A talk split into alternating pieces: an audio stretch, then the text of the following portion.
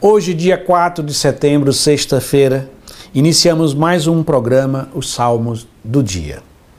Os Salmos, em vários momentos, tem salmos que são completamente sapienciais e tem salmos que têm partes, né, algumas estrofes que são sapienciais.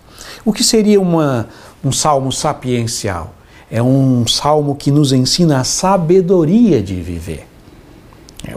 Para lidar com as coisas práticas da vida, ordenar as coisas práticas da vida em vista do bem supremo que é Deus. É isto que faz o sábio. Então nós leremos o Salmo sapiencial de hoje, que é o Salmo 36, 37. Vejamos o que diz a primeira estrofe. Confia no Senhor e faz o bem, e sobre a terra habitarás em segurança.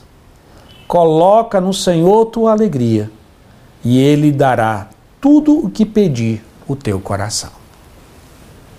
Então, como eu disse, é um salmo sapiencial que nos ensina a lidar com as coisas da vida.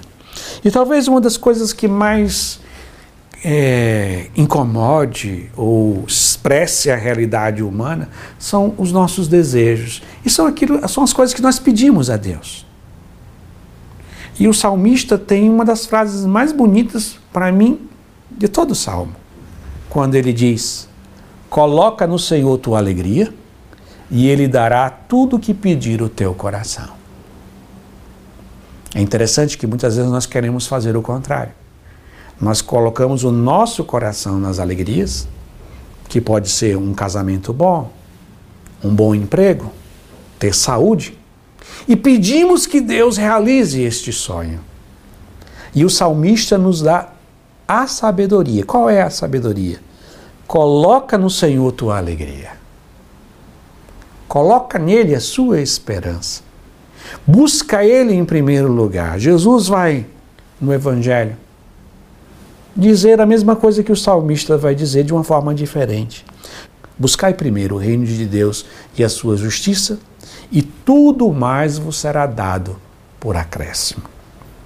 Este é o grande desafio colocar o nosso, a nossa alegria, quer dizer, a nossa esperança, primeira em Deus. Você, meu querido irmão, minha querida irmã, no dia de hoje, você pode fazer essa grande conversão no seu coração. Lugar de pedir antes aquilo que o teu coração deseja a Deus.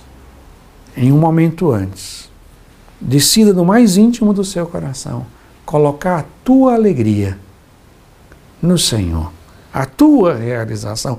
Busque o primeiro o reino de Deus.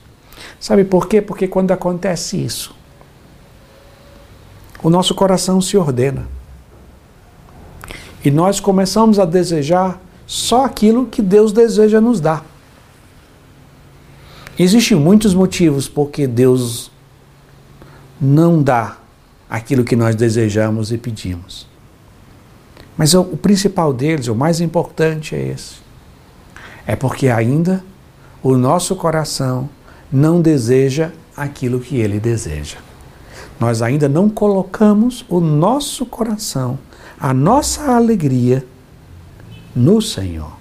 Quando fazemos isso, todo o nosso ser se ordena e os nossos desejos vão ser desejos que vão desejar aquilo que Deus deseja nos dar.